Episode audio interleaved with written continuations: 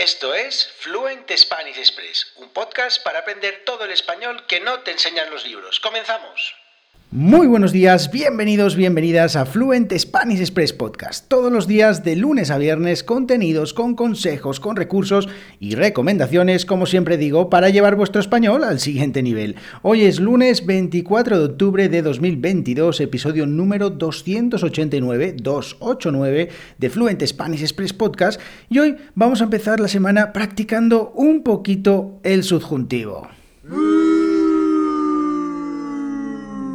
Vale, vale, tranquilos. Haya paz, por favor. A ver, hoy vamos a hablar un poquito del subjuntivo, un episodio súper útil, súper interesante para saber cómo expresar emociones en español, cómo utilizamos los nativos el subjuntivo para hablar de las emociones en español.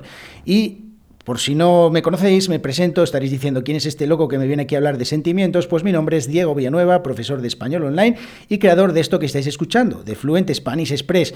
Y hoy en la newsletter de SpanishNewsletter.com, www.despanishnewsletter.com, a todos los suscriptores les envié un email contándoles que estaba emocionado, encantado, entusiasmado eh, y un montón de cosas más, porque hoy eh, por primera vez tenemos un patrocinador, en, este caso una patrocinadora, porque Lourdes Soriano del podcast Emociones en Español ha eh, patrocinado esta semana o está patrocinando esta semana de la newsletter, con lo cual hoy he decidido hablar aquí un poquito en el podcast también sobre ello. Y es que Lourdes, a través de su podcast, como decía, Emociones en Español, cuenta la historia de un Erasmus en España, en Granada, que es una de las ciudades más bonitas de España, en las que, bueno, pues a Santiago le van pasando un montón de historias súper divertidas y lo hace pues contando o utilizando un montón de expresiones y vocabulario por diferentes temáticas en cada uno de los episodios.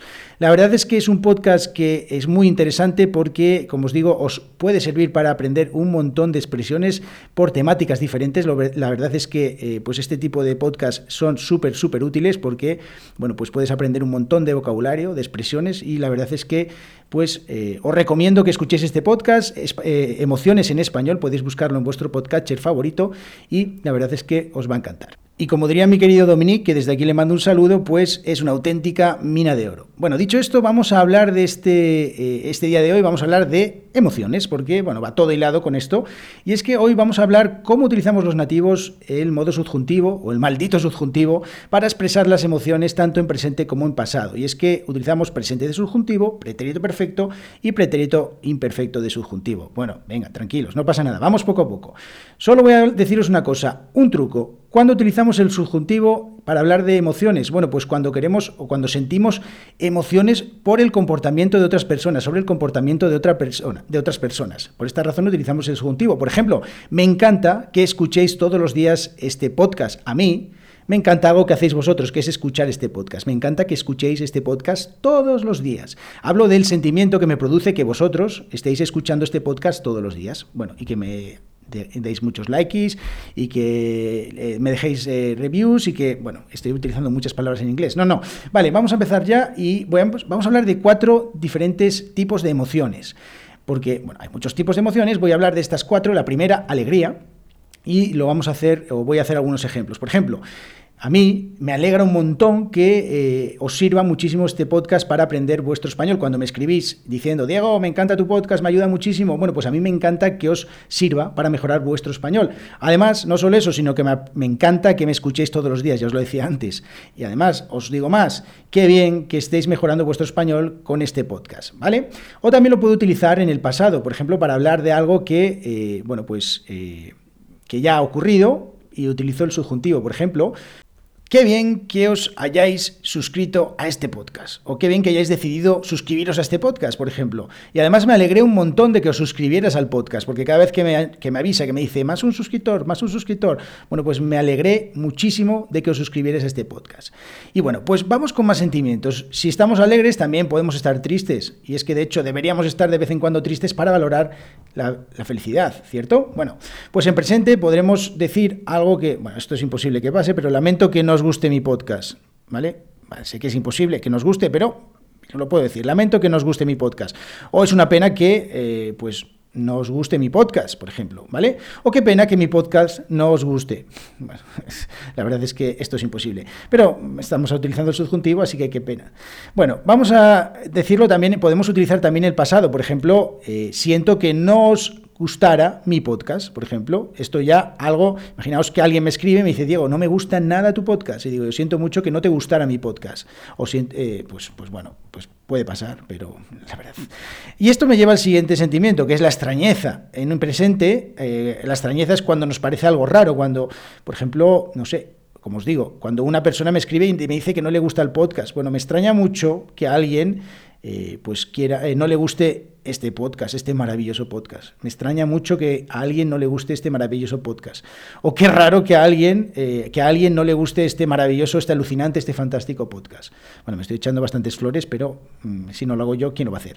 Bueno, dicho esto, también lo podemos utilizar en pasado. Por ejemplo, eh, qué raro que a alguien, que a alguien no le haya gustado este podcast. Este, por ejemplo, o me extraña que ayer alguien me escribiera diciendo que no le gustaba este podcast, por ejemplo.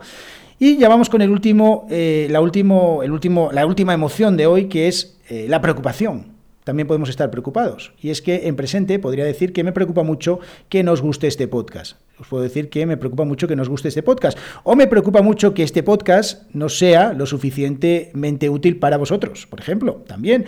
O podría decir cómo eh, utilizarlo en pasado. Por ejemplo, me preocupó que no os gustara este podcast eh, cuando me escribisteis y me dijisteis que no os gustaba este podcast, pues me preocupó que no, eh, que no os gustara. Por ejemplo, pretérito imperfecto. O también podemos utilizarlo, me preocupa que no me hayáis dejado nuevas reseñas en el podcast desde hace algún tiempo. Así que venga, por favor, vamos a dejar alguna reseña, decirme que os gusta el podcast, que os parece útil y todo esto. Bueno, como veis en todas estas frases Todas estas frases tienen un denominador común o tienen algo en común, es que yo estoy expresando mi sentimiento por algo que hace otra u otras personas, en este caso vosotros, los oyentes de este podcast. Así que, bueno, como os digo, esto, eh, así utilizamos el subjuntivo para hablar de emociones. En, otras, en otros episodios os hablaré de cómo utilizar el subjuntivo para otras cosas diferentes y poco a poco, pues yo creo que vamos a ir eh, llevando nuestro español o vuestro español al siguiente nivel y, sobre todo, dominando este maldito subjuntivo. Espero que os haya gustado este de hoy. Recordad el podcast Emociones en Español de Lourdes Soriano, que os va a gustar mucho, os van a gustar mucho las historias de, eh, de Santiago, Erasmus en Granada. Y además no me gusta hacer spoiler, pero espero que Santiago eh, haya conseguido salir sano y salvo del hospital. Eso solo se puede saber si escucháis el podcast. Y además también os invito a que os suscribáis a la newsletter de SpanishNewsletter.com, donde todos los días vais a recibir pues eh, historias en español para mejorar vuestro español. Así que espero que os guste, espero que hayáis disfrutado de este episodio. Recordad darle un poquito de cariño, dejarme alguna, eh, alguna recomendación. También podéis invitarme a un café si queréis, porque cuando estoy haciendo este podcast, como hablo muy rápido, como hablo siempre, pues se me seca la voz y tengo que beber algo. Así que si me invitáis a un café, pues todos contentos.